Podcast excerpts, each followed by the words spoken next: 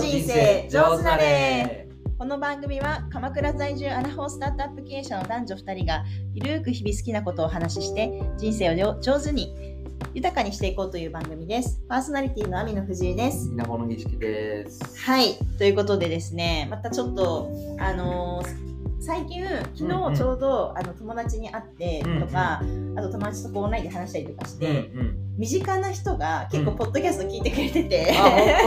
えー、嬉しいね。そうそうなんかやっぱ一人でも聞いてくれてる人がいるとさ、うん。なんか嬉しいなっていうふうに思うんだけど、うん。そうなんか友達にさ突っ込まれたのがさ一個でさ経営者の男女2組って言ってんじゃん、男女2組ってもうなんかもはや4人じゃねって言われた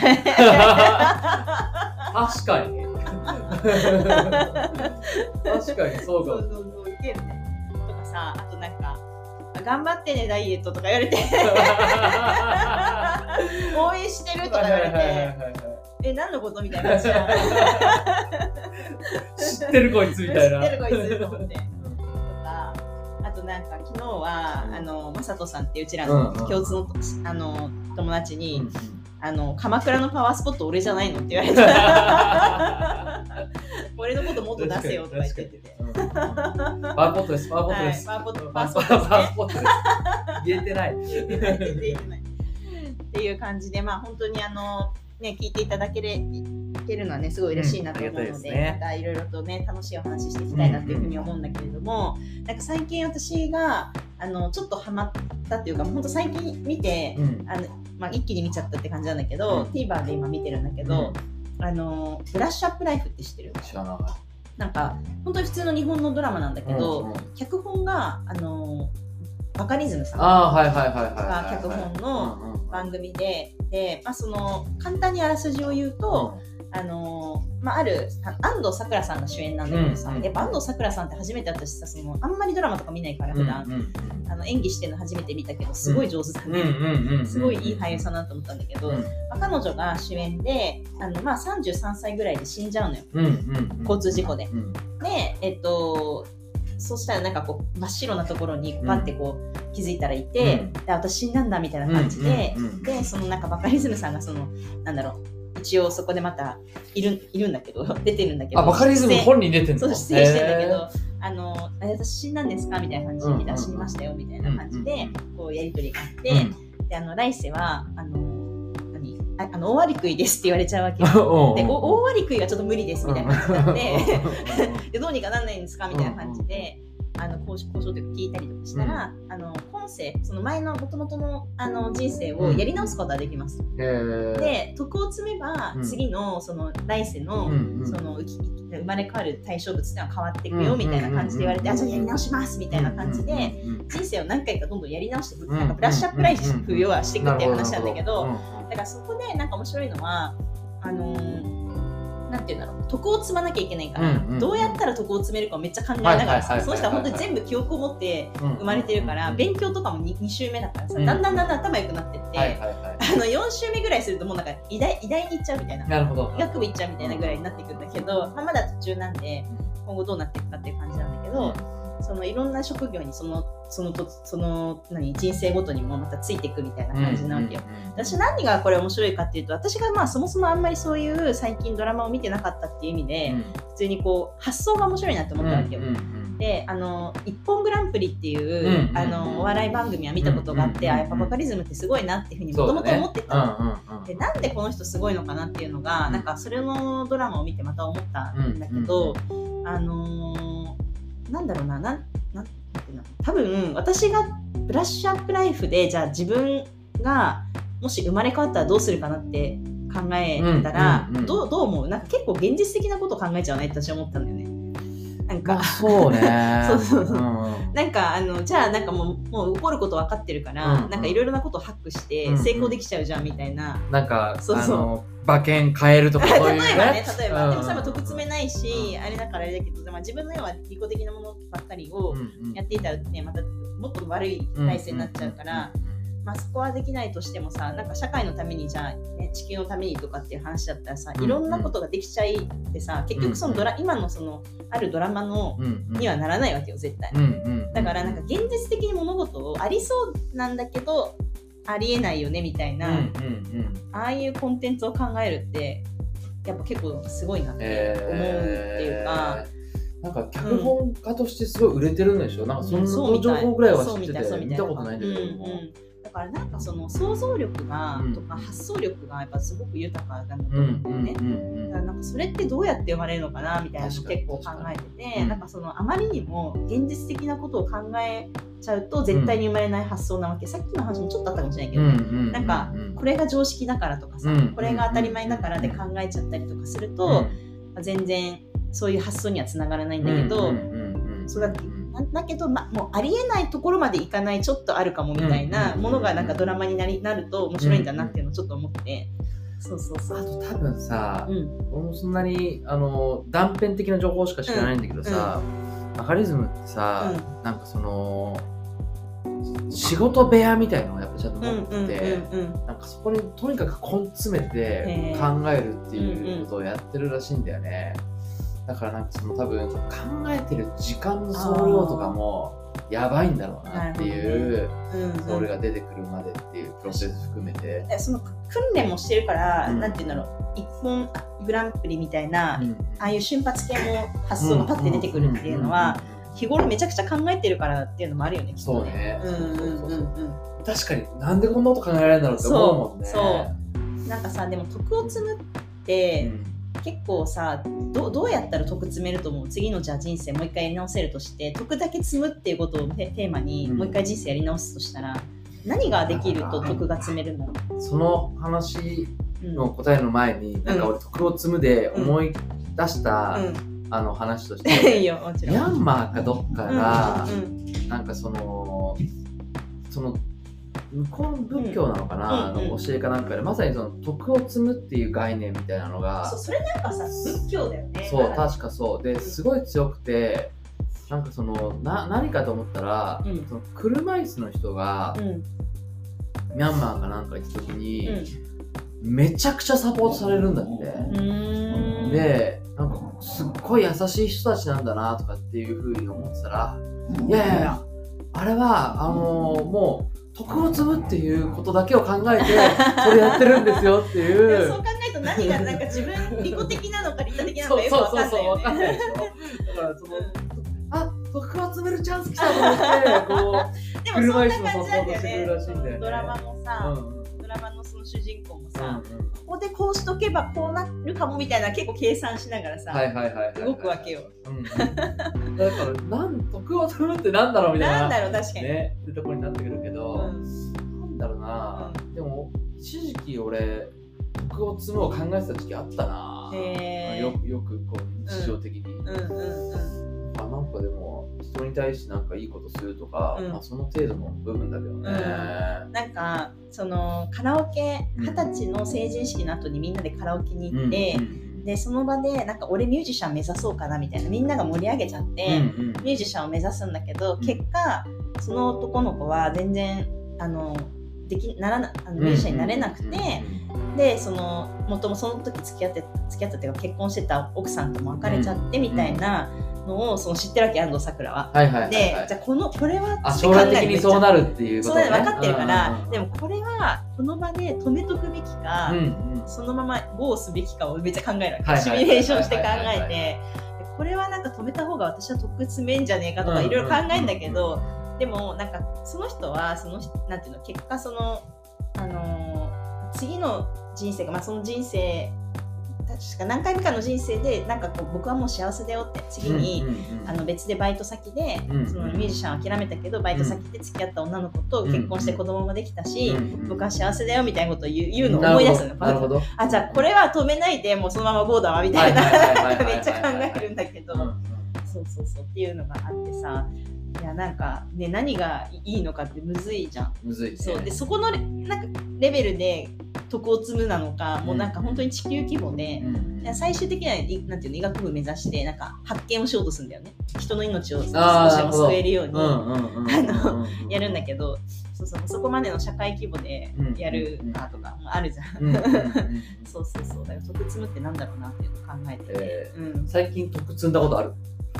うん、でも今パッて思い浮かんだのは、あのーあれですね簡単に言うとやっぱり困ってる人を助けるっていう感じじゃん。うん毒積むって。うんうんそうだね。であのそれこそさっきちょっと名前も出させてもらったまさとさんと、うん あの車に乗ってた時に、うん。結構前だけどあの雨がちょっと降っててさ、うんうん。でさなんか自転車で転んじゃったおじさんがいてでこんなんが倒れてたわけ、うんうんであの人やばいじゃんとか言って、あの車を止めて、うん。大丈夫ですか？とか言って声かけて、そしたらなんか全然もう足折れちゃってんのよ多分。えそう、足折れちゃっててその人をその結果的にはなんか病院に運ぼうってなって、うんうんうん。こうやってこうなんかまあもう水っぽい汗っぽいおじさんをちょっと抱えてうん車に積んでというかうん乗せて、うんでなんかこう、まあ、一旦そのなんかその人があのくなんか自転車とか運ばなきゃいけないとかさなんかわかんないけど、とにかくそう車があるところに行って、うんうんうんで車僕が自分で運転できるかもとか言うからさいや多分無理だったあ足折れてんのにそうそう結果無理だったのよ。うんうん。うんそしたらさまた別の人がさ、うん。その駐車場に来てくれて、うん。え大丈夫ですかみたいな、うん僕近いんで全然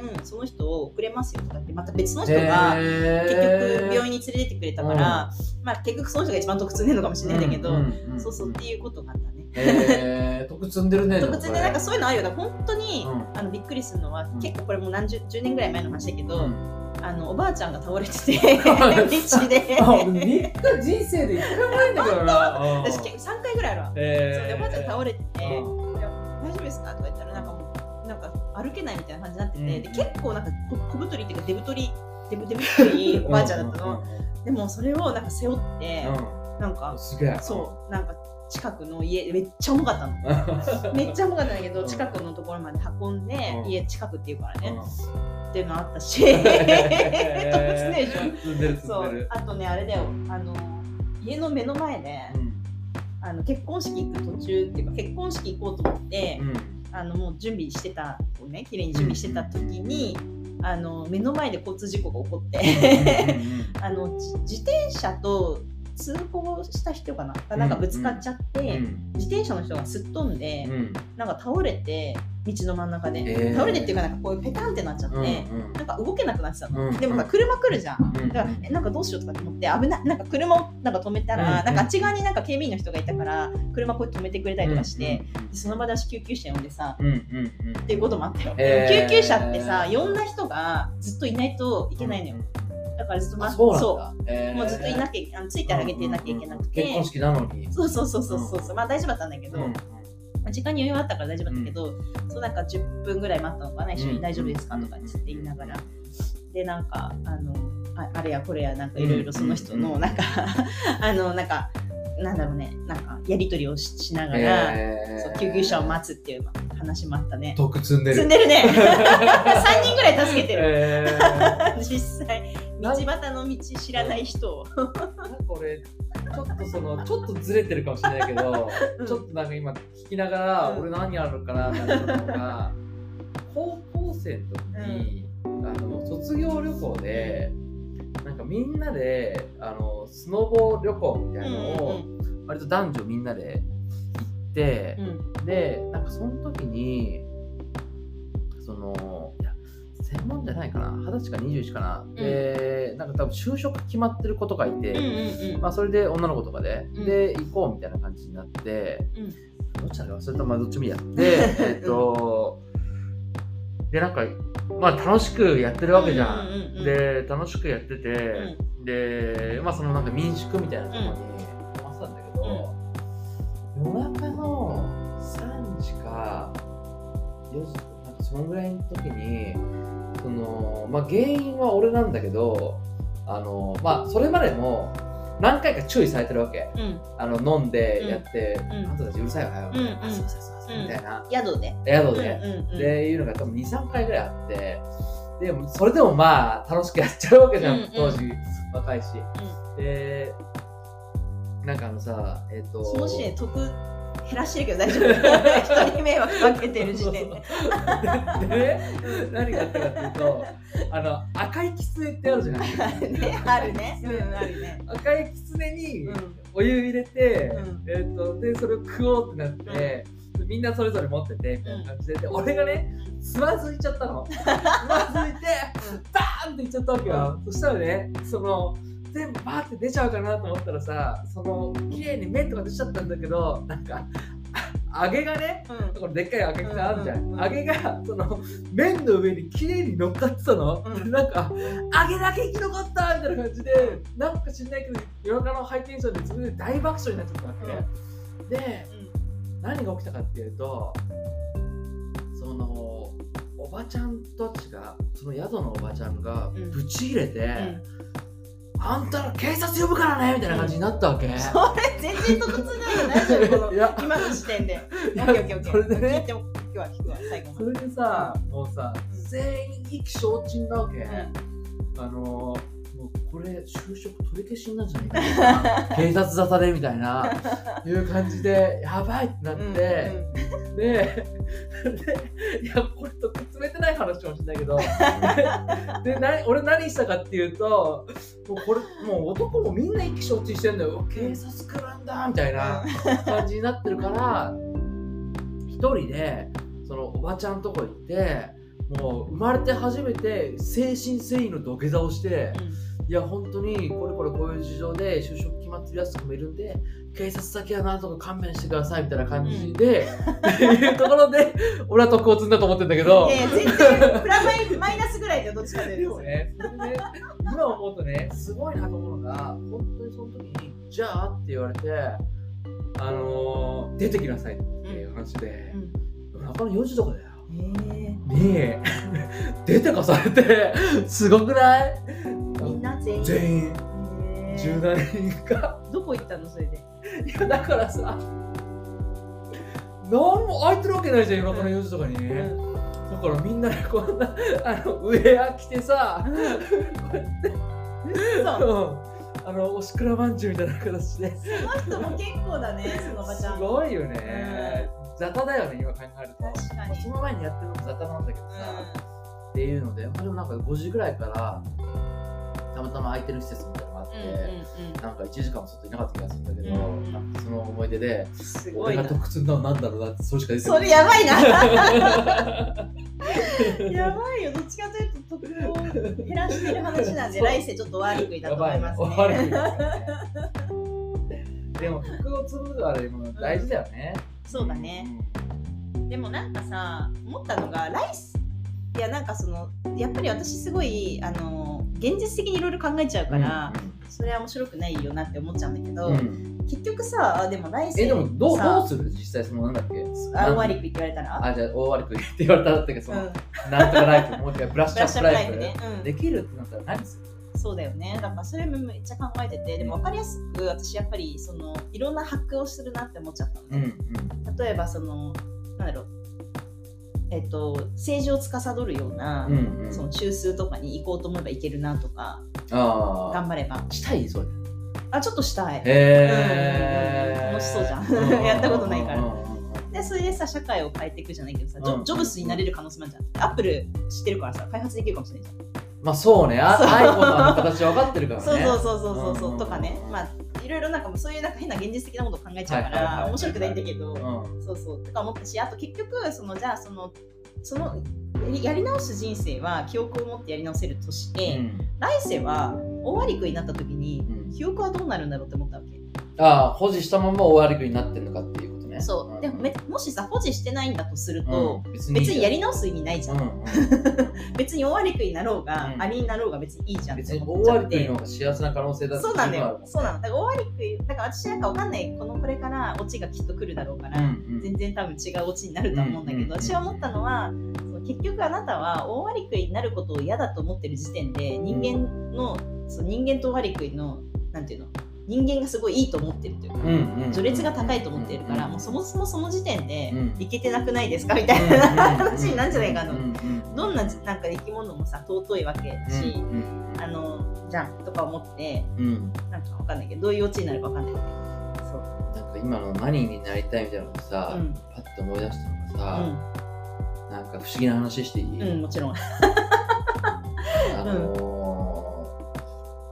生時代に付き合ってた彼女がいて、でそのお父さんがその俺と付き合ってる時に、うん。結構若くして、うん。その割とこう脳系のなんか仕事しすぎかなんかで倒れちゃって、えでつだったっけな23歳ぐらいだったかな。まあ亡くなっちゃったんだよね。でしかもその割となんか幼児対抗的な感じに、ね、なっちゃったりとかして結構ね、子供がきついじゃん、うん。っていう感じででその時にまあ俺すごいもう家族ぐるみっていうかそのお父さんもその病気になっちゃったからそうなんだけども、お母さんとかすごい仲良くさせてもらって。てでそのお父さんがその死んだら鳥になりたいってういう話をうん。してたんだって、うん。で亡くなって確かあれお通夜うんが告別式かな、うん。あの確かそう告別式だった気がするな、うん。骨焼いてみたいな、うん。その後にその家に、まあ、俺も一緒に来てたんだけど、うん。時に家着いてその俺は見てなかったんだけどその付き合ってた当時の彼女が「はぁとかって言ってるわけ、うどうしたの？と。か見たことないぐらい白い大きな鳥が今目の前通ったとか言ってて、うんお父さんかなとかっていう話をしてて、まあこれだけだったら一回まだある、うん。よくありそうな話、うん。でその後に2回ぐらいなんか割と結構その彼女と一緒にいて夜とかもめちゃくちゃ大事な時に夜とかのめちゃくちゃ大事な時期って何？事の最中とかじゃないよ。なんか なんかこう人生の岐路に立つような、うん。割となんかこうエポックメイキング的なことがあった時とかに、あなんかお父さんがいた気がするとかって言うわけ、うん。でうん。本当に夏とかの家の中だよ。にマジでそいつこんぐらいの羽持ってんの。家の中そにいつって誰そのか彼女ここにいやじゃあえ？あったとか言って。言ってうん。本当にこんぐらいの羽持ってきてんの。どこにあったの？家家の中。えー？っていうのがね2回ぐらいあったの。家の中に羽が落ちてたの？そう、えでもー冬とかだったらさあれじゃんダウンのなんだっけ？毛かなとかってさ思うじゃん。なんだっけ？あの鶴鶴の恩返しう んうんうんうん自分の羽でこうそうそう。そう。思って、不う思議な話でしょ？んうんっていうだけの何ももちろんないのなんだけどさ、うん。転生するっていう話がちょっと思い出しちゃった。鳥になったのかもねっていう話ね。だから記憶がある可能性があ、そうだからそのお父さんからしたら、うん。終わりくじじゃないけど記憶があ、る。人よりもうん鳥の方が良かったんだな。だしその娘の記憶があって戻ってきたね、うん。ないからなかったらそこに来ないもんね、そうだ。記憶がある可能性ある。でも人間以外になれるとしたら何になりたい？でもなんかそのクジラとかああ、俺もね、今ね、イルカって思った。違う。そうだよね。いいよね。楽しそうだよね。うん。空飛ぶ系も楽しそうだなと思うけど。そうね。でもなんか空空ね過酷そうじゃない？なんか、寒い。うん、結構いっぱいなんか映るじゃん。いろんなとこ。あー。あったかいところを求めて。渡り鳥なんかなった日には。そうそう三者に太追いかけられるし、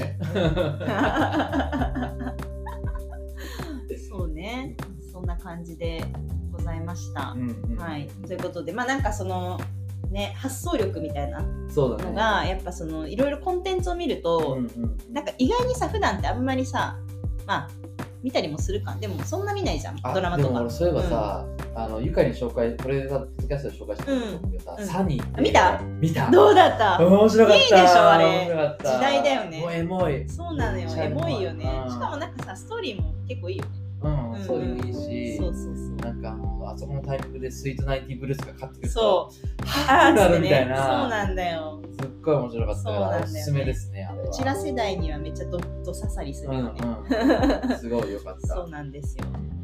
というのでまあねだから楽しいコンテンツがあったらまたぜひ教えてもらえたらと思います、はい。